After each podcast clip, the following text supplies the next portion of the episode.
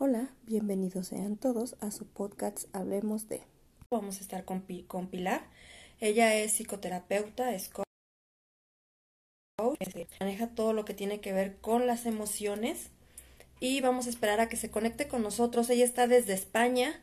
En España ahorita son creo las 12 de la noche. Nos hizo el favor de, de esperarnos para poderse conectar con nosotros.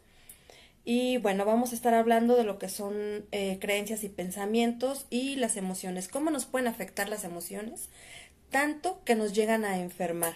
Ahorita precisamente hay muchas personas que se sienten con ansiedad, que se sienten con depresión, pero en realidad lo que está sucediendo es que eso es algo que ellos ya, ya tenían, o sea, es algo que el ser humano ya tenía, ya venía padeciendo, solo que ahora muchos de nosotros que estamos en casa pues empiezan a sentir todos esos síntomas, son emociones o sentimientos que nosotros ya, ya tenemos, pero como todo el tiempo estábamos movidos, eh, trabajábamos, estudiábamos o a lo que nos dedicáramos, pues no dejábamos salir esas emociones, no, no brotaban como tal. Y entonces ahora que hay un poco más de tiempo para nosotros, que tenemos descanso, pues entonces las emociones empiezan a salir. Y es cuando decimos, es que yo no padecía de ansiedad sí, es que realmente sí lo padecíamos, pero lo que pasa es que no, no lo sentíamos porque todo el tiempo estábamos ocupados. ¿Estás? Hola Pilar. Buenas noches. ¿Cómo Buenas noches. ¿Cómo estás, hermosa? Muy bien, por aquí muy bien. Oye, ahora mismo todo el mundo durmiendo. Sí, ahora está todo el mundo dormido allá donde tú estás. Oye, muchísimas gracias. Eh, te estoy desvelando gracias, gracias por estar aquí, gracias por, por estar con nosotros, por desvelarte con nosotros, para que traemos un tema súper importante, ¿no? Que son, este, bueno, las creencias y pensamientos conforme a lo que son emociones, eh, ansiedad, estrés, depresión, todo ese tipo de cosas. Pilar, adelante. Bueno, pues buenas noches, gracias. Es un placer acompañaros eh, desde aquí, aunque estemos un poquito lejos. Eh, en efecto, el tema de la, del estrés, de la ansiedad y sobre todo de la depresión ahora y siempre ha sido un tema recurrente. Normalmente la mayoría de las, eh, de las cosas que vivimos en nuestro entorno nos afectan directamente y hay que aprender a gestionarlo. Cuando nosotros aprendemos a gestionarlas desde el sitio correcto, eso simplemente puede ser un síntoma o una enfermedad que viene a ayudarnos nada más, a em, alertarnos sobre algo que no habíamos hecho o visto anteriormente. Para mí la enfermedad es un gran maestro que viene a empujarme para aprender algo que yo no había aprendido. Ok, bien, específicamente lo que son la, la, emoción, lo que es el estrés y la ansiedad. ¿Nos puedes platicar cuál es la diferencia entre uno y otro, por favor? Pues mira, es muy fácil, es cuestión de tiempo. Eh, cuando yo en el momento presente no puedo gestionar lo que estoy viviendo, imaginaos que yo estoy haciendo muchas gestiones a lo largo del día y eh, tengo a lo mejor cinco cosas que hacer. Y mi mente empieza a pensar que no voy a ser capaz de hacerlas en el momento o en el tiempo en el que se me exige. Eso es estrés, no saber gestionar esa situación y dejar que el pensamiento recurrente me interfiera para poder terminar esas cosas. Luego nos vamos al pasado.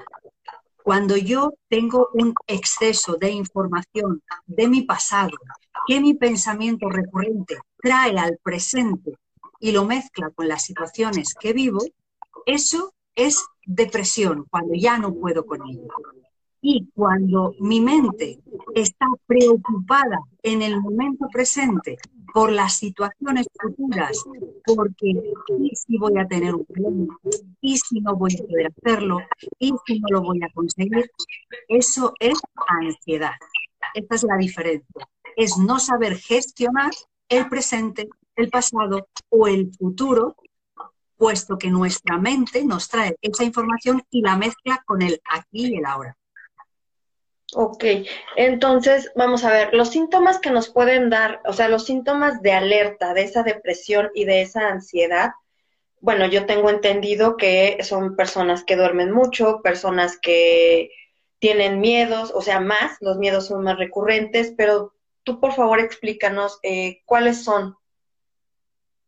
Mira, eh, normalmente en los síntomas de la depresión, la persona eh, hace como una especie de encuevamiento, es decir, eh, se aísla de la gente que le rodea, la familia, de los amigos, a nivel social, eh, se aísla a todos los niveles e intenta bajar, yo diría que su actividad en el día a día, no solamente en la función sino en todo aquello que procesa, infiere, por supuesto, su pensamiento, su acción, su coherencia, lo que siente, lo que piensa, lo que dice, lo que hace. Cuando esa persona empieza a no tener ganas de hacer nada, a no ilusionarle absolutamente nada, a no querer levantarse de la cama, a dormir en horas que habitualmente por el ciclo circadiano no corresponde dormir, eh, a no querer relacionarse con los demás, a aislarse. El aislamiento social es un primer síntoma. A que le cueste mucho mantener una sonrisa o una actitud mental positiva día tras día. A que se mantenga en el espacio-tiempo esas actitudes, a que la persona entre en un capítulo en el que llamamos la pre-depresión eh, o ya, si es más grave, la depresión, que suele ser ya mm, temas muy, yo diría que son mucho más em, profundos en cuanto a que empiezan a tener incluso fobias, eh, miedos, no salen a la calle, se lavan continuamente las manos, ya em, pasa a ser un grado más que al principio. Entonces, cuando uno empieza a detectar que hay situaciones del pasado eh, en el que el presente yo no puedo gestionarlo, el pasado me agobia y no puedo con tanta información me aíslo, eso es un síntoma, una alerta de que algo hay que hacer. Estamos gestionando mal esa información. Esa es una parte. En el presente, cuando nosotros no logramos eh, hacer las situaciones, los síntomas son diferentes. Si yo estoy en el presente y estoy estresada porque no puedo hacer diferentes gestiones, casi siempre perderé primero la memoria, la coordinación, mi eh, ritmo cardíaco y mi presión arterial se elevarán. Probablemente tenga cambios de humor repentinos, irascibilidad, no eh, lograré concentrarme, falta de atención. Cuando todo eso ocurre, me está diciendo que no sé gestionar la situación Y en el futuro es cuando nuestros miedos se multiplican. Una cosa, una cosa es el miedo natural, otra cosa es el miedo aprendido. Cuando yo estoy pensando continuamente y empiezo a sentir ansiedad, es decir, no puedo respirar, taquicardia, mareo, solamente de pensar en las situaciones que pueden venir. Esos son diversos síntomas que dependiendo de si es depresión, eh, si es estrés o si es ansiedad, son muy típicos. Esto es muy importante también que lo que, estemos enterados. Uno, pues para saber saber de qué manera nos pueden diagnosticar. Esa es una. Eh, la segunda es, por ejemplo, eh, en mi caso como profesionista, al momento de hacer algún análisis eh, sobre algún caso, pues obviamente tengo que aprender a dividir qué es la depresión, qué es la ansiedad y cuál fue realmente el detonante que lo llevó a causar ese daño, ¿no? A causar el ilícito, a causar una muerte, a causar lo que se suscite de acuerdo a, este, a la carrera que tengo. Entonces sí es muy importante que podamos eh, saber la diferencia entre uno y otro y de dónde está detonando, desde el, desde el pasado, el presente o incluso hasta desde el futuro, porque aún no pasa y ya, la persona ya fue y, y asesinó a lo mejor una persona creyendo que le iba a hacer un daño y no es así. Entonces vamos a hablar acerca, bueno, ya hablamos lo que fue la pérdida, eh, pérdida de apetito, la diferencia entre uno y otro.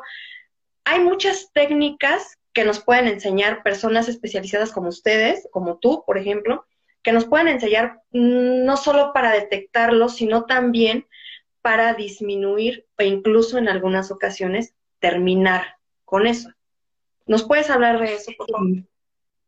Claro que sí. Eh, yo eh, trabajo desde el plano de la psicología y desde el plano de la kinesiología cuántica. En el, tema de la psicología es eh, normalmente se hace a través de test em, en el que se valora la persona. La parte de la kinesiología cuántica se hace a través del testaje muscular en el que se valora el origen a través de respuesta muscular del cuerpo el origen de esa situación, bien de presente, de pasado o de futuro.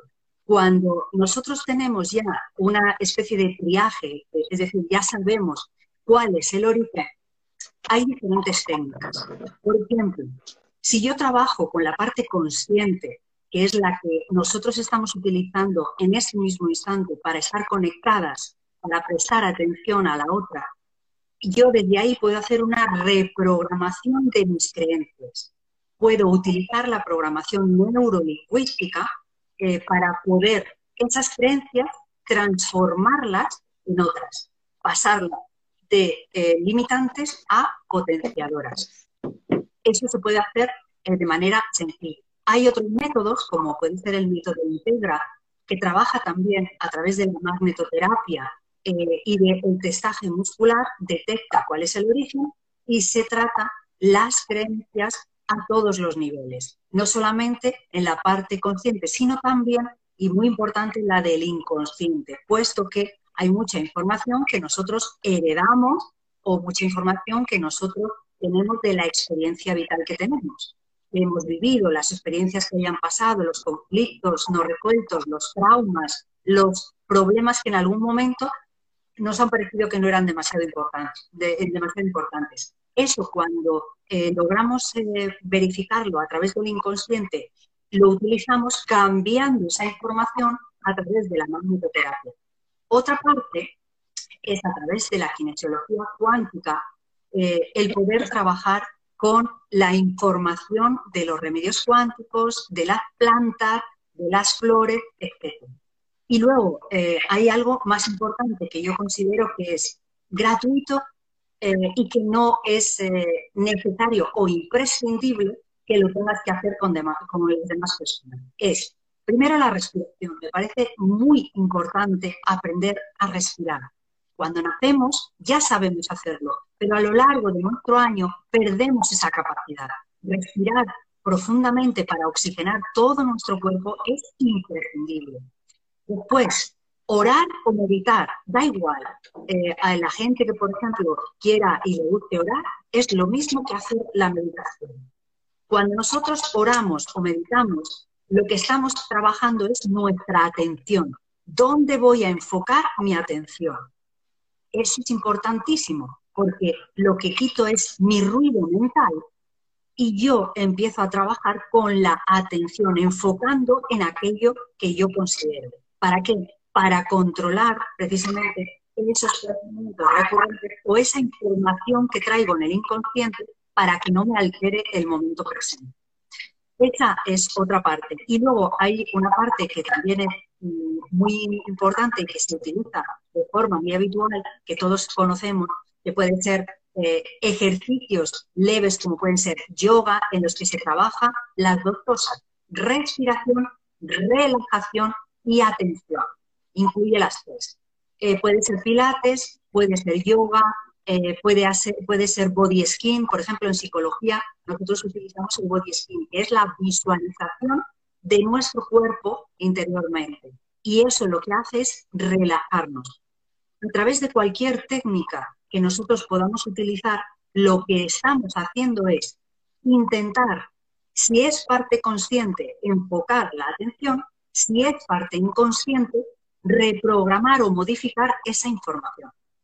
Bien, sí, es por ejemplo lo que, lo que algunos manejamos también con lo que es el despertar de la conciencia y lo que es la conciencia emocional, porque realmente lo que movemos pues son las emociones. ¿sí? En un principio yo les estaba comentando que gran parte de lo que le está pasando a muchas personas ahorita con la cuestión de la ansiedad, la cuestión de la depresión, que gran parte es algo que ellos ya traían, pero lo, estaba en su inconsciente, solo que no lo, no lo notaban porque estaban todo el tiempo trabajando o estaban todo el tiempo en actividades. Ahorita en este momento, en la situación por la cual estamos pasando todos, eh, pues obviamente se, se emerge esa, lo que es la ansiedad o emerge lo que es la depresión. ¿Qué recomiendas tú ahorita, específicamente lo que es eh, la situación por la que estamos pasando? ¿Qué le recomiendas a la gente que puede hacer que ya está teniendo hipertensiones, que ya no sabe qué hacer, que ya se siente desesperada o que todo el tiempo está acostada y que no, no tiene ganas de hacer nada? Pues mira, mi primer consejo sería eh, que se plantee realmente una pregunta muy sencilla. ¿Cómo me siento? ¿Me siento bien? ¿Me siento mal?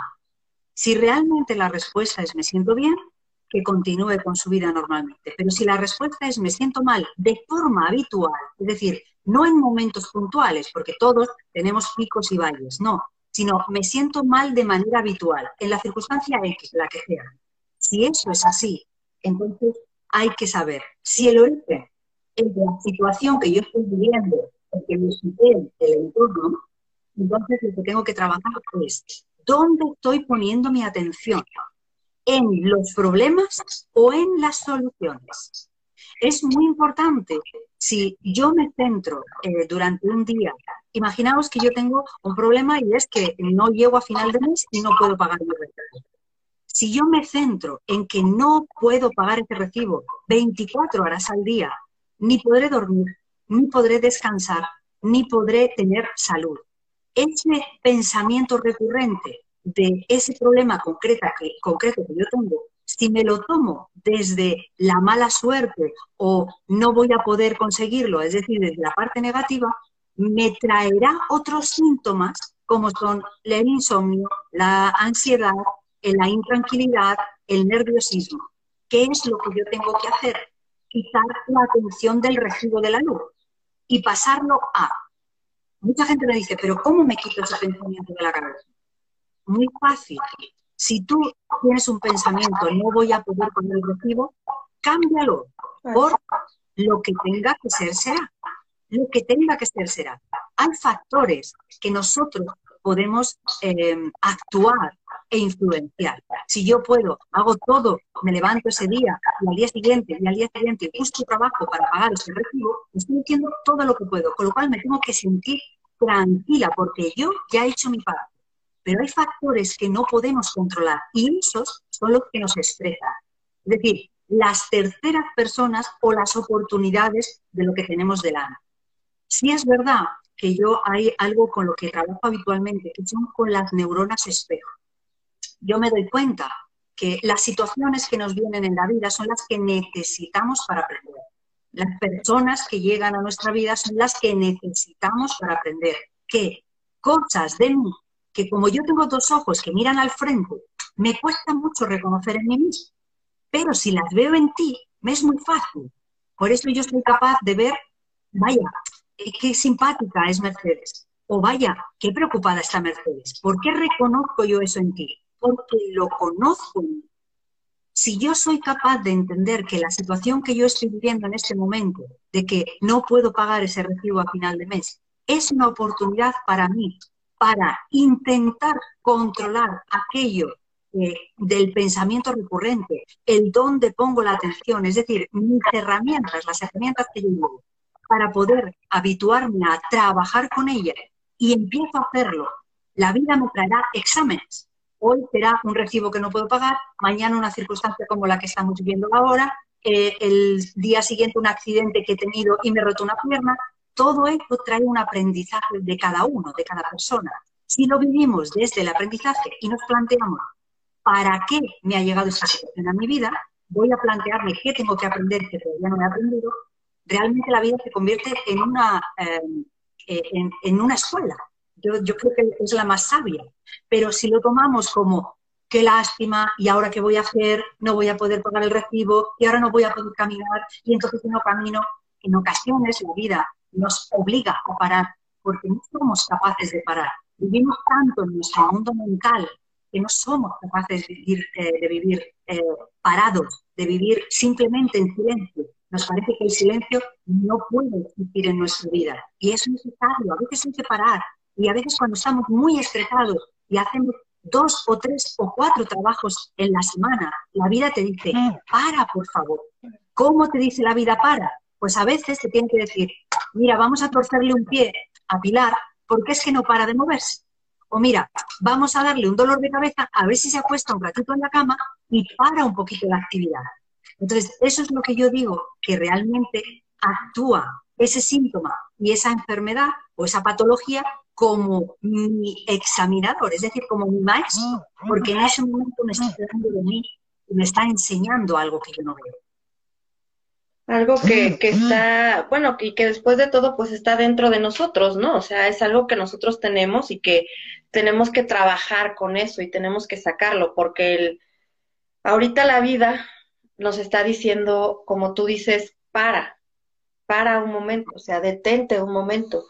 Este es el momento en el cual eh, considero muy importante para la humanidad, porque creo que es el momento en el que podemos ver hacia adentro, el momento en el que podemos incluso eh, quitar las barreras que nosotros tenemos, porque todos, de alguna forma u otra, llegamos a tener una, una barrera más grande, más chica, como sea, pero, pero la tenemos al final del día. Entonces, yo vengo diciendo esto desde que empezó toda esta situación que hemos pasado. Eh, de hecho, fui muy criticada precisamente por eso, porque yo decía, o sea, qué bueno, qué bueno que nos está pasando algo a nivel mundial, ¿sí? Que nos está diciendo detente un momento y ve hacia adentro. Deja de ver hacia afuera, porque estuvimos viendo hacia afuera muchísimas cosas y lo puedo, puedo puntualizar, por ejemplo, ahorita la cuestión de las redes sociales que ahorita nos evoca a estar un poquito más en las redes sociales. Pero creo que ahorita la gente ya se está dando cuenta que esa persona que tenía 5 o 10 mil seguidores, a lo mejor no le estaba aportando a su vida lo que realmente consideraba que le tenía que aportar. Entonces, para un momento y fíjate qué es lo que estás viendo, qué es la información que tú estás obteniendo, si te ayuda o no te ayuda en tu vida. Entonces, creo que es una parte súper, súper importante para todos y decir, ya basta. Empiezo a verme a mí, empiezo a cuidarme, empiezo a ver hacia adentro.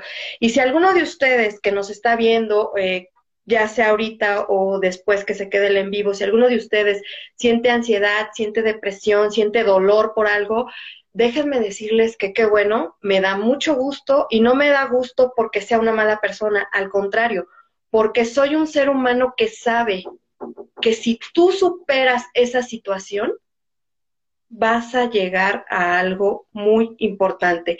Es tu momento de evolucionar. Atrévete a hacerlo. ¿No, ¿no es así, Pilar? Mira, yo Sí, sí, absolutamente. Y creo que os voy a contar un caso personal, porque creo que es importante en estos momentos en, el que parece que hablamos los terapeutas eh, y hablamos un poco eh, desde el conocimiento nada más. Yo eh, soy hija de una familia desestructurada, donde mi padre era alcohólico, mi hermano murió de sida porque se introdujo en el mundo de la heroína, mi madre ha sido una persona cero cariñosa, ella eh, emocionalmente no sabe tratarnos. Eh, mi hermana pequeña actualmente está tomando antidepresivos y está en, ese, en esa cueva que te he comentado antes. Y las únicas que estamos medianamente bien son mi hermana mayor, que ha pasado un cáncer hace poco tiempo, y yo. Fíjate. Que yo me dediqué a mm, trabajar este mundo, lo primero porque me parecía apasionante, pero lo, lo más importante es porque yo considero que soy persona antes que profesional. Es decir, que realmente yo necesitaba respuesta. Cuando yo he vivido todo esto, he vivido la muerte, he vivido eh, la destrucción en casa, he vivido las peleas continuas, he vivido terrible, o sea, mi niñez realmente ha estado marcada con ello. Ahora, en el momento en, que, en el que estamos, yo me he arruinado tres veces, ¿vale?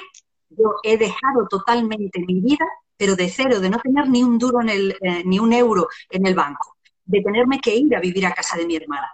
Lo mejor que me ha pasado en la vida, querida Mercedes, lo mejor, lo mejor que yo he vivido es la familia que he tenido. Doy gracias a Dios por esa familia, porque gracias a ello me he hecho fuerte, pero no fuerte quiere decir que sea insensible, que no tenga corazón o que supere todo y que, y que no llore. Yo lloro igual que todo el mundo, me enfado igual que todo el mundo, pero simplemente lo gestiono en su justa medida y lo escucho y digo, ¿por qué me estoy enfadando? ¿Qué tengo yo que aprender aquí? ¿Qué es lo que estoy viviendo? Y ahora en esta situación en la que yo te digo, he tenido que darme de baja de eh, pagar eh, los autónomos, que se llama aquí, es decir, los impuestos, porque yo no podía mantener la situación con la situación que estamos viviendo. Aquí se ha paralizado absolutamente todo, yo no sé. Yo, ¿sabes lo que he hecho? Me he metido en la prueba, me he puesto a trabajar las redes y he dicho, me voy a reinventar y lo que tenga que ser, será.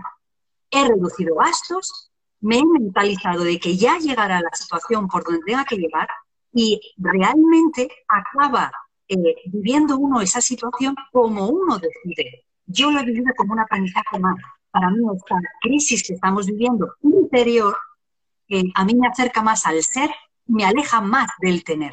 Y para mí es importantísima y vital. Y de hecho, en estos momentos estoy aprendiendo más cosas en toda mi vida, querida Mercedes. Sí, y es que por desgracia parece que, realmente eh, la humanidad cada vez se está, se está perdiendo completamente. Y parte de lo que yo digo, qué bueno que está pasando esto, es precisamente por eso. Porque si es un, sabes que seamos, seamos más humanos, ¿no? Eh, lo que hemos platicado a lo largo, lo que he platicado a lo largo de toda esta semana con, con todos los invitados, todos caemos a lo mismo. O sea, nadie tenemos la vida perfecta, todos tenemos problemas, todos pasamos por situaciones, todo. O sea, esto que ves aquí no quiere decir que es todo. Detrás hay mucho todavía, ¿sí?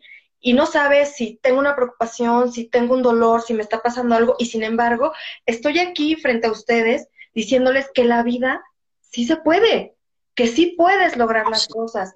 Una, una de las, de las eh, publicaciones que puse fue, eh, yo no te digo que la vida será fácil, pero sí es maravillosa.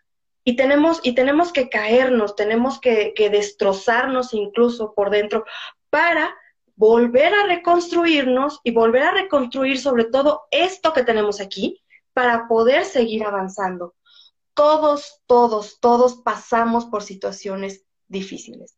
Por supuesto que cada quien la siente de una manera dura, de una manera que dice, sabes que ya no puedo más, ya, o sea, estoy a punto de caer, estoy a nada de caer. ¿sí? En mi caso, que trato personas que han intentado suicidarse y que ahorita, gracias a Dios, están bien, yo les digo, esto es muy trillado, y te puedo decir que no te preocupes, que todo está bien, pero no es cierto. No todo está bien, pero sí no te preocupes, porque sí vas a salir adelante, sí vas a poder lograrlo, siempre y cuando tú quieras.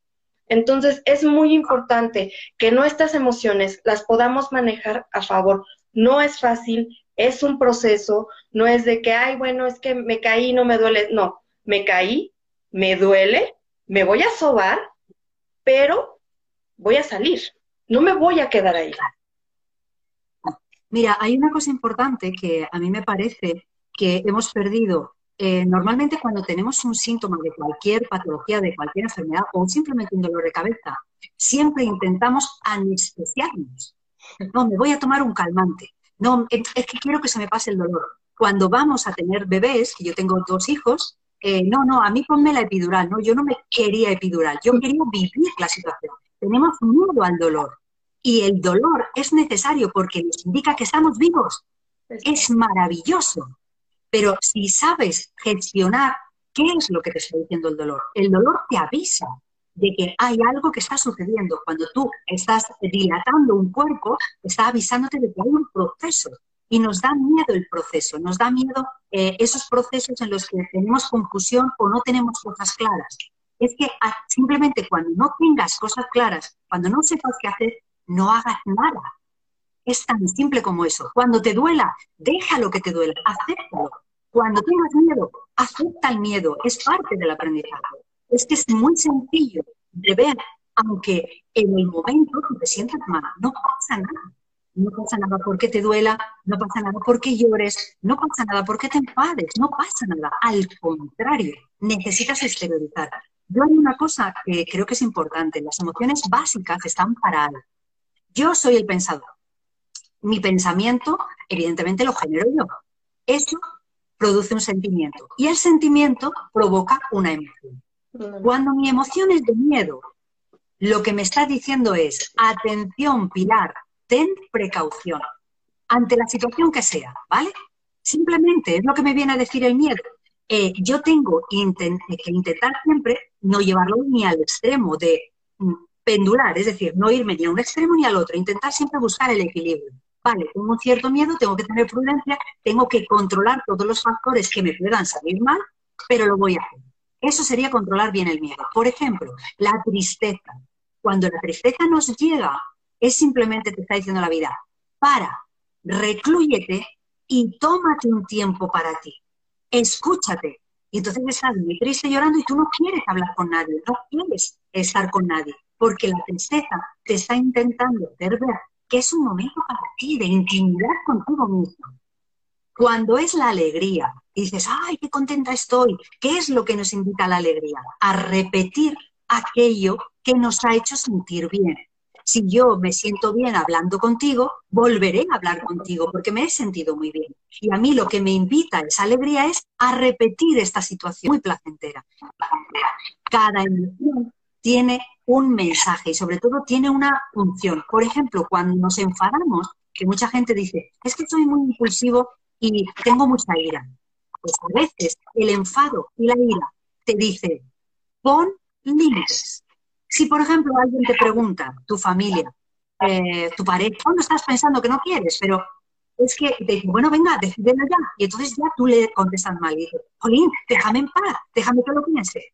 ¿Por qué? Pues porque en el fondo ese enfado me está ayudando a decir, dile que no, y en el fondo quiere decir que no. ¿Por qué estás diciendo que bueno, sí, no sé? Te está ayudando a poner límite. No, gracias. Esas eh, emociones, si las utilizamos como herramientas, como lo que son, nos ayudarán en nuestro día a día en cualquier situación.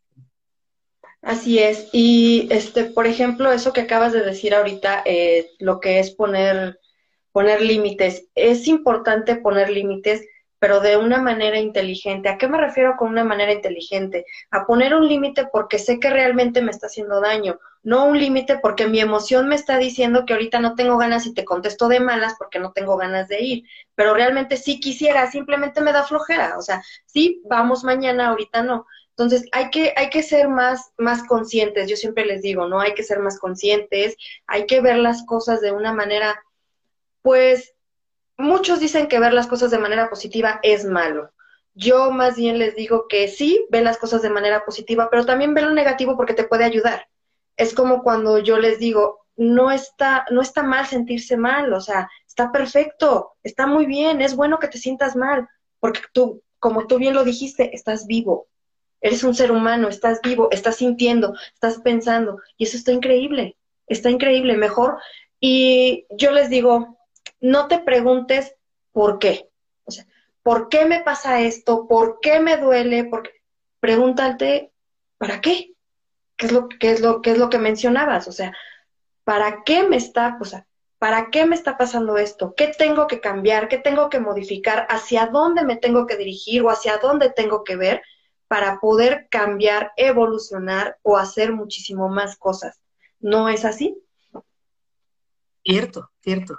Totalmente. Yo creo que el para qué es importantísimo, porque el por qué siempre es limitante. Cuando nosotros nos respondemos desde el por qué, lo hacemos desde el inconsciente. Nos vamos a porque soy torpe, porque yo no puedo, porque en el fondo es que no me lo merezco. Esas son las respuestas siempre al por qué que vienen de nuestras creencias. Pero cuando yo me respondo el para qué, enseguida abres la mente y empiezas a buscar, oye, ¿y para qué? Eh, empiezas a hacer como una especie de labor de investigación y es más, estimula a buscar. Oye, ¿y para qué será esto? Cuando tú entiendes eso, es muy sencillo mirar al otro o mirar la situación y decir, ¿qué emoción me ha producido esta situación? Miedo, vale. El miedo, ¿qué es lo que viene a decirme? ¿Es un miedo que yo he adquirido en la niñez? ¿Es un miedo que yo he generado ahora por esta situación concreta? casi siempre, por no decir en un 100%, diré en un 90%, suele ser del inconsciente. Suelen ser miedos aprendidos. Casi siempre tienen que ver con la niñez o con el seno materno cuando hemos estado o incluso en herencias. Pero esos miedos, nosotros si tomamos conciencia de ellos y los dejamos vivir y los dejamos salir y los identificamos, podremos gestionarlo de forma correcta. Es que esa es la clave. La clave no es quitarme el miedo, quitarme la ira, quitar. No, no, no, no te tienes que quitar nada. Tienes que gestionar de forma correcta, saber qué es lo que te viene a decir. Si tú aprendes a que la otra persona te está hablando de ti o la situación te está hablando de ti, lo identificas, lo gestionas y ese aprendizaje ya está hecho. Exactamente, así es, Pilar. Y, por ejemplo, acabas, ah, este, mencionaste algo, ¿no? Que, que tú dijiste es algo muy, muy personal que compartiste con nosotros. Y esta parte la quiero tocar, si me lo permites, porque em, hay muchas personas que, como ya te había mencionado, o sea, nos pueden ver y pueden decir, no, es que lleva la vida perfecta, es que no se preocupa por nada, es que no tiene ningún problema, es que no esto, a ver, permíteme, sí tengo problemas, sí me pasan, pero he aprendido a gestionarlos de diferente manera y eso me ha ayudado a seguir adelante, a no estancarme. El que yo tenga un familiar con un problema no quiere decir que no me importe. Si yo sigo haciendo mi vida o sigo haciendo cosas, no quiere decir que no me importe, simplemente lo estoy gestionando de distinta manera para e incluso ayudar a ese familiar. Sin embargo, hay quienes lo ven de otra forma. A mí me gustaría que nos platicaras desde tu experiencia eh, sobre lo que estás, eh, lo que estás pasando. ¿Cómo gestionas o de qué manera lo estás gestionando tu Pilar para poder seguir? Pues mira, lo primero y principal, desde plantearme que este momento vital que estoy viviendo es aprendizaje puro y duro. Y como a mí me apasiona el aprender, digo, a ver qué tengo que aprender aquí. Eso es lo primero, la actitud considero que es lo más importante. Si yo en ocasiones no puedo ver algo que me pasa como a todo el mundo, intento abrir la mente, no cerrar. Es decir, no me limito a aquello que conozco, sino intento abrir la mente para que entre información nueva. Eso es lo segundo. Y además de eso, voy haciendo como todo el mundo, prueba, error, prueba, error. No me asusta equivocarme, de hecho, a mí me preocupa lo que no hago, no me preocupa lo que hago. Lo que hago, hecho está, porque en ese momento era lo mejor que sabía hacer. Pero lo que sí me preocupa es lo que he dejado por hacer por aquello de, ay, es que debería haber hecho, es que debería haber. Yo ahora me dejo vivir, es decir, entiendo que este momento vital lo tengo que pasar. Eso es lo primero, lo acepto, es mío. Yo he tenido que reinventarme, ahora mismo lo que yo estaba haciendo lo he dejado de hacer, no pasa nada. O sea, siempre me digo, será por algo y seguro que ese algo será mejor. Todos los cambios grandes que yo he hecho en mi vida, las veces que me he arruinado y he vuelto otra vez a resurgir, siempre ha sido para mejor, pero bastante mejor. La vida me ha sido muchísimo más, eh, yo diría, más generosa de lo que yo pensé jamás. ¿Qué es lo que yo intento? En mi cabeza, no sembrar la semilla del miedo, porque digo, vamos a ver, yo con el miedo, ¿a dónde voy a llegar? A ningún sitio. Vale, bueno, tengo miedo como todo el mundo, vale, pero ¿puedo hacer algo con él? ¿Útil? No, nada, vale, pues entonces voy a cambiarlo. ¿Por qué? Por la esperanza. O sea, yo no puedo cambiar por otra cosa que por la esperanza por el amor. ¿El amor a quién o a qué? Lo primero que tengo que tener, que eso es algo que yo me trabajé hace tiempo, por la circunstancia que te digo de dónde he vivido, es la autoestima. Es decir, cuánto amor propio tenía yo para mí mismo, cuánto valor me daba yo a mí mismo, cuánto me quería y me cuidaba y me respetaba yo a mí mismo. Cuando tuve claro eh, los niveles de cada cosa y los equilibré, entendí que en ocasiones hay alguno que baja y me desnivela, me desequilibra. Tomo conciencia de ello si es un miedo a qué va a pasar después y me pregunto, si yo no sé lo que va a pasar después, ¿de qué me sirve preocuparme? De nada. Es que no lo sé, porque yo no tengo una varita mágica, ni miro el futuro, ni veo el futuro. No, no lo sé. Entonces, y no lo sé, ¿por qué me preocupo? Y si sé lo que va a pasar, ¿por qué me preocupo? Al final, siempre digo, lo dejo en manos de quien tengo que ser. Es decir, que lo que tenga que llegar, llegará y lo que tenga que ser, será. Y si yo tengo que encontrar otra vía, eh, pues la encontraré. Y si no tengo que encontrar esa vía porque tengo que cambiar algo, me llegará. Lo que sí me he dado cuenta es que cuando yo no me estrecho por buscar la solución, simplemente acepto que llegará, y siempre llega antes de que yo la busque. Sí, así es. Porque... Eso es. Dale, dale, dale. Bueno, eso es simplemente lo que yo intento hacer, es decir, controlo desde todas las situaciones, me hago preguntas y cuando no tengo respuestas cambio las preguntas. Sí, así es, y es, creo que es, es gran parte de lo que en, mi caso, como facilitadora, le llamamos el despertar de la conciencia. Eres una persona que tiene una conciencia muy despierta, eres una persona que, que controla sus emociones y sabe cómo manejarlas ya sea porque por tus estudios académicos, por tu profesión, por porque la vida te ha llevado a eso, porque muchas veces eh, la vida nos lleva a, aprender muchas cosas, ¿no?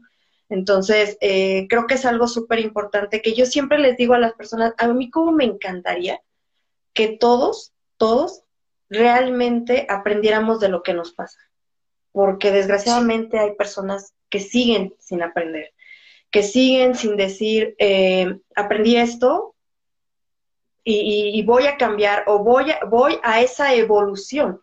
Y sin embargo, hay quienes todavía pasan por situaciones y siguen en lo mismo, siguen en lo mismo, no cambian, no evolucionan.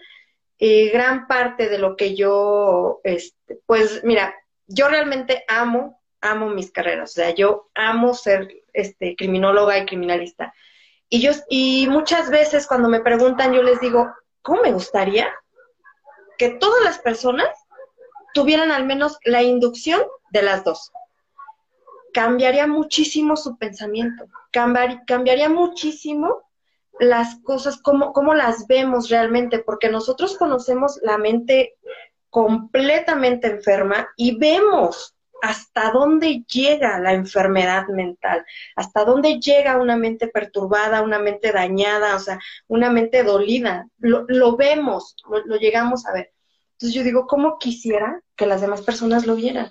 Y entonces yo creo que entenderían y dirían, no podemos seguir así, no podemos vivir así, hay que cambiar, hay que modificar. ¿sí? Y esta parte que, a ti te ha ayudado a modificar, que te, ha ayudado a cambiar, créeme, no eres la única que hemos cambiado la manera de trabajar, ¿sí? O sea, somos muchos los que hemos cambiado nuestra forma de trabajar porque pues obviamente no podemos salir, no podemos hacer muchas cosas y entonces nos estamos reinventando. Ayer, habla, ayer hablaba precisamente sobre la creatividad, ¿sí? ¿Qué vas a hacer? ¿Cómo lo vas a manejar? Entonces ponte creativo, ponte a pensar qué puedes hacer, qué puedes escribir, qué puedes leer, qué puedes aprender. Incluso este, ahorita en las redes hay cursos online, muchos son gratuitos. Yo he tomado no sé cuántos, gracias a Dios he podido hacerlo. O sea, podemos hacer muchísimas cosas, podemos reinventarnos. Para cuando suceda esto, ya estemos mejor. Incluso yo voy a estar más preparada, al menos, ¿no? O sea, ya voy a saber más, voy a tener más conocimiento las personas que no, que no, que deciden quedarse en donde están por una depresión, por una ansiedad, sí sería muy importante que se pusieran a pensar en el, ¿para qué me está pasando esto? Que era lo que habíamos platicado. ¿Para qué? ¿Y qué puedo sacar de aquí? O sea, ¿qué bueno puedo sacar de aquí? No pensar en negativo, sino qué bueno. Totalmente. Yo creo que además hay una cosa que tenemos que tener clara, quizá esto eh, a ti y a mí nos eh, tacharán de locas, pero yo creo que hay que agradecer siempre, agradecer. Yo lo que he vivido, os puedo decir que con el tiempo me he dado cuenta que es lo mejor que podía haber vivido. ¿Para qué? Pues para llegar a las conclusiones que he llegado. Si yo no hubiera pasado todo lo que he pasado, no sería posible que yo pensase de mi familia. Eh, eso a mí me ha ayudado, me ha empujado, me ha dicho, tira para adelante cuanto más difícil me lo han puesto, más recursos he tenido que sacar. Y a veces yo ni los conocía, que es un poco lo que tú dices, la creatividad. Claro, si yo no puedo activar mi creatividad si no duermo, no como bien, tengo ansiedad, estoy nervioso, no, la creatividad no sale, es imposible. Entonces tengo que calmar mi mente. Y además entender que la vida es maravillosa y es generosa absolutamente, pero que tengo que aprender a verla tal cual es y no como mi mente me la hace ver, porque mi mente me la hace ver conforme a lo que yo he vivido y a las experiencias que tengo. Y eso es importante que lo entendamos. La vida es mucho más que eso. Y las personas somos mucho más que eso, más de lo que parece. Es, es curioso, pero así es. La, la, eh, la potencialidad y el talento de cada persona está. Lo que pasa es que a veces está tan escondido que no lo vemos. Exactamente, y por ejemplo, es, es en donde yo hago, digamos, la mención cuando, cuando muchas veces les digo, y he sido muy criticada por esto también en las redes, porque les digo, por ejemplo, ¿cómo están mis queridos mortales? ¿No? Y luego dicen, bueno, ¿y tú quién te crees que eres? ¿No? O sea, una diosa o qué? O sea, ¿y tú quién eres? ¿No? Y yo digo, bueno, es que, permíteme, es que tú estás siendo mortal y yo estoy siendo humano. O sea, sí hay una diferencia muy grande. E incluso si te vas a buscar, busca y googlea que el significado de mortalidad habla acerca de la muerte, ¿sí? Entonces, los seres humanos están viviendo, aparentemente están viviendo, o sea, están vivos porque respiran, piensan, se mueven, hacen, pero en realidad están muertos.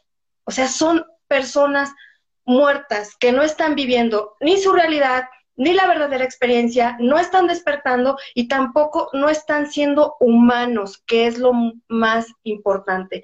Hay una diferencia enorme. Entonces, de ahí viene la frase, mis queridos mortales, o sea, porque eso es lo que están haciendo, no porque me crea la diosa ni nada de eso, porque no lo soy. Sin embargo, yo les digo, el que yo te diga mortal no te estoy ofendiendo, sin embargo te estoy diciendo, despierta, despierta, deja de ser un mortal y conviértete en un ser humano, porque realmente los seres humanos, aquí viene lo que tú comentabas, los seres humanos somos increíbles, maravillosos, tenemos una fuerza enorme y una grandeza, una grandeza increíble, que no lo ven, realmente las personas no lo están viendo. Por favor, dejemos de ser mortales. Terminemos con todas esas creencias que nos heredaron desde, incluso desde la gestación, al momento de crecer, al momento de tratar con las demás personas. Vamos a terminar con eso. Reprográmate, cambia el chip, despierta ya. Eso es lo que yo les digo. Seamos humanos, todos. Y el ser humano es un ser infinito, es un ser increíble. Ojalá que todos, todos, Pilar, de verdad, ojalá que todos lo entendiéramos de esa manera.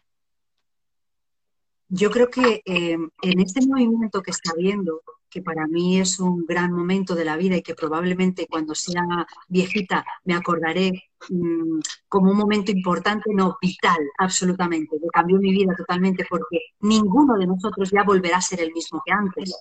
Y decidiremos qué queremos hacer, si mejorar o empeorar, la decisión es nuestra.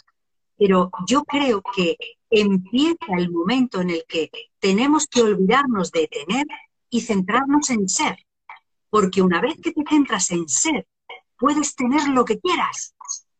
Pero si te centras en ser, pues mantener, no hay manera de encontrarte, estamos perdidos. Este tiempo que hemos vivido, este paradigma que hemos vivido hasta ahora precisamente, era el de consumo, consumo, consumo, consumo, consumo, tener, tener, tener, tener soy feliz porque tengo trabajo. No, es que seré feliz cuando me case, seré feliz cuando tenga un perro, seré feliz cuando... Y nunca nos damos cuenta que el único momento que existe es aquí y ahora. El único momento que tú y yo tenemos es aquí y ahora. Yo no sé lo que va a pasar dentro de cinco minutos, solo sé lo que pasa ahora. Esto es lo que hay que agradecer. Estoy viva, estoy hablando, estoy relacionándome, estoy haciendo algo que me apasiona. ¿Cómo no voy a dar gracias? Pero si yo me centro en aquello que yo no tengo y estoy sufriendo todo el día en, claro, pero es que me faltaría, eh, no, cuando me toca la lotería, no, cuando tenga la casa, no, cuando tenga el coche. Nunca llega, te acabas muriendo y dices, ¿no? Y esto, lo que tú dices, te muere uno de pena porque dices, pero esto era la vida, por Dios, qué terrible. Sí, así me han engañado. No, y aparte, ¿sabes qué? O sea, dijiste algo muy importante. Cuando tenga esto, y nunca lo tienen. ¿Qué pasa cuando lo logran? Supongamos, la persona que dice, me quiero comprar un coche y yo cuando me compre el coche yo voy a estar bien, voy a estar feliz, voy a hacer esto. Y resulta que se compró el coche, pero después del coche dice, ay no, ahora cuando le ponga este tipo de llanta al coche, porque entonces sí y voy a estar bien. Y así como pueden ser muchas cosas, sin embargo, también puede ser en la universidad. Yo puedo decir, bueno, yo me meto a la universidad, cuando tenga mi título, yo voy a hacer esto. Lo puedo hacer desde antes, porque yo puedo tener el título y puedo quedarme ahí. Y el título ahí está, ¿cuántas personas hay que tienen su título y no están haciendo nada? muchísimas, sí. Y sin embargo, si yo me puedo mover, entonces, ¿qué? y ahí sí me gustaría que, lo, que, adentremos un poquito en esa parte de qué pasa con las personas que dicen, eh, eh, hasta que yo tenga esto, mm, voy a ser feliz, me voy a sentir bien o me voy a sentir realizado o realizada. Y resulta que lo tienen y se siguen sintiendo vacíos. O sea, ¿qué es, qué es lo que, lo que pasa con esas, con esas personas? ¿Cómo, ¿cómo es que les podemos ayudar a, decir, hey, estás mal? O sea, no es por ahí. Y yo creo que lo primero y más importante es que la persona tiene que tomar conciencia de que si tú pones la felicidad en manos de partes externas a ti, da igual que sea un coche o que sea tu pareja, te estás confundiendo. Porque la felicidad nace de uno yo soy feliz y te hago feliz a ti porque caminamos juntos y nos complementamos, pero no nos completamos, porque yo no estoy incompleta. ¿Vale? Yo tengo que aprender, tengo un aprendizaje igual que el tuyo. Si lo vemos desde ahí, es mucho más fácil, es mucho más fácil. Pero si realmente tú tomas conciencia y te das cuenta, porque yo creo que en el fondo todos nos damos cuenta cuando tenemos una sensación de ansiedad continua porque tengamos lo que tengamos, no nos sentimos bien, no estamos satisfechos. Al final, la satisfacción no puede ser exterior, porque nunca nos va a satisfacer nada más que lo que está dentro. Lo que está dentro sí te va a satisfacer, lo que está afuera no. Siempre querrás más. Cuando tú tomas conciencia de eso, sí tienes que pensar, ¿por qué si me compro el coche, tengo la casa, tengo una familia y tengo hijos, no soy feliz, no me encuentro bien? ¿Por qué? Si yo la respuesta es, pues no lo sé, puedo tomar eh, varias eh, opciones. O bien eh, intentar buscar la solución o buscar un profesional que me ayude a buscarla. Las dos vías son correctas, pero si yo veo que soy insaciable y que cada cosa que hago no me hace sentir bien, aun queriendo o creyendo antes de tenerla que era mi solución, entonces tengo primero que decir, tengo un problema de insatisfacción personal conmigo mismo. No soy capaz de satisfacerme con lo que yo tengo. Y estoy buscando externamente cosas, pero ya me he dado cuenta que por más que busque, no lo puedo. Hay que llegar a esa conclusión lo primero. Después, intentar trabajar desde la humildad. No pasa nada por equivocarnos, no pasa nada por, ver, por no verlo, no pasa nada por no hacerlo entre comillas como debería. No pasa nada, estamos aprendiendo desde la humildad es mucho más fácil. Si yo me equivoco y entiendo que me tengo que equivocar para poder aprender, no pasará nada cuando yo diga, pues mire usted, que es que por más cosas que me compre, más cosas que me compre, nunca me siento bien conmigo mismo. O me lo diga a mí mismo, o se lo diga a mi pareja, mira, yo es que no estoy satisfecho con nada de lo que hago, o con nada de lo que me das. Cuando busco fuera, entonces tengo un problema, y es que no tengo conciencia de que todo aquello que necesito está dentro. Cuando yo dentro busco y digo, a ver, de las herramientas que yo necesito para sentirme satisfecho, ¿qué es lo que yo necesitaría? En mi caso, muy poco, porque realmente yo me siento bien con lo que tengo. Eh, no he hecho en en falta absolutamente nada, simplemente agradezco el hecho de estar viva cada mañana. Entonces, depende de cada uno la importancia que le dé simplemente al hecho de ver una flor, de vivir un día más o de eh, tener el cumpleaños y poder celebrarlo con tus amigos. Bueno, depende de la, de la circunstancia y de qué prioridad le demos. Pero si para mí de prioridad de 0 a 10 es 10 y yo no logro conseguirlo exteriormente, entonces decir que algo me está alertando de que yo tengo que trabajar interiormente, que los cimientos o pilares de mi vida no están que yo tengo que tener una autoestima suficiente como para sentirme bien, suficiente como para interaccionar, una inteligencia eh, no solamente eh, que yo pueda mirar fuera, sino mirar dentro, no solo para que me pueda conectar con los demás, sino para que pueda buscar. La inteligencia emocional precisamente para eso es, para que yo pueda buscar todos aquellos recursos que tengo. Y los que no, los produzco. Y los que no, los busque donde sea. Y hasta no encontrarlos, no dejar de hacerlo.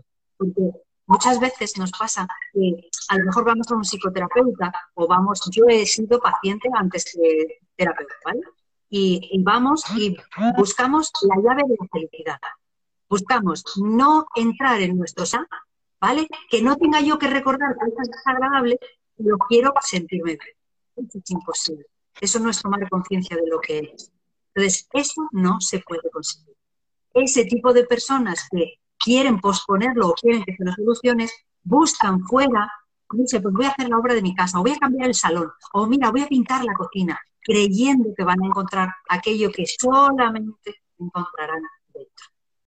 Sí, creo que es algo muy, este, muy eh, que hay que puntualizar mucho porque acabas de dar un ejemplo que creo que a, muchas personas en algún momento les, les, les, ha pasado o nos ha pasado. Bueno, de hecho ya nada más íbamos a, a, este, a concluir con lo que son este tus redes y pues por supuesto agradecerte agradecerte el hecho de que estés aquí, de que te hayas desvelado. Eh, gracias de verdad por haberte desvelado para, para poder compartirnos todo tu conocimiento, toda tu enseñanza y sobre todo esos consejos que nos has dado que, que estoy seguro que a muchos les va a servir.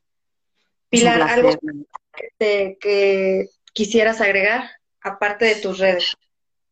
Pues eh, mira, eh, sí quería eh, recordar a las personas que hay un sistema para las personas que consideran que a lo mejor esto es un tema de magia o de personas que son especiales.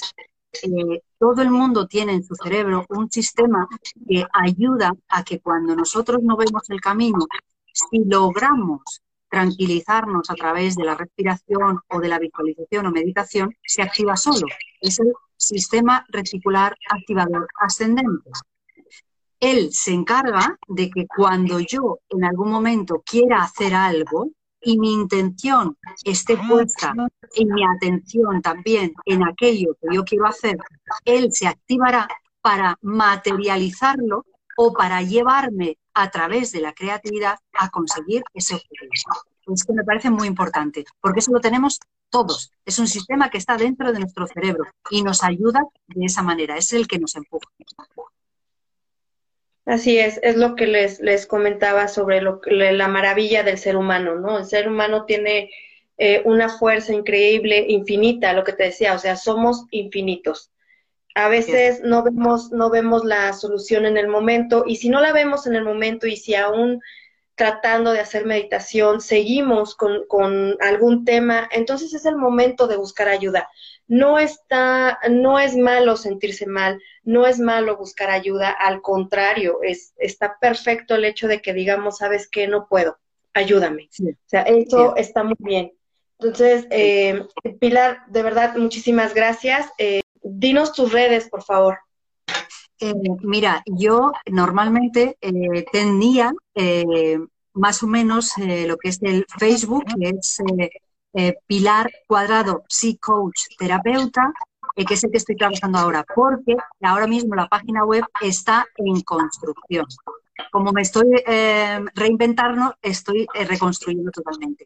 O si queréis eh, contactar a través del teléfono, por supuesto, eh, se pueden poner en contacto. Yo le doy el teléfono a cualquier persona o a través del Instagram.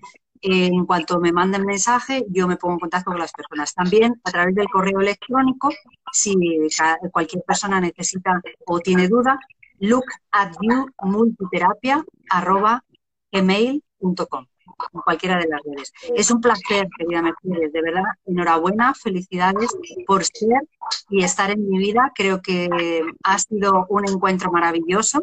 Eh, creo que la vida es generosa y lo demuestra con trayendo personas tan maravillosas como tú. Gracias porque me aportas mucho y porque me has hecho ver la vida desde otro prisma y me encanta. Me ha encantado, de verdad. Felicidades. Muchas gracias, Pilar. También muchas gracias a ti. Gracias a todas las personas que, nos han seguido y sobre todo que lo verán después. Y ojalá podamos eh, concienciar a mucha gente, porque necesitamos mucha luz para equilibrar alguna oscuridad. Así es, Pilar. Que Dios te bendiga, cuídate muchísimo y seguimos en contacto. Gracias. Gracias, gracias. Un beso.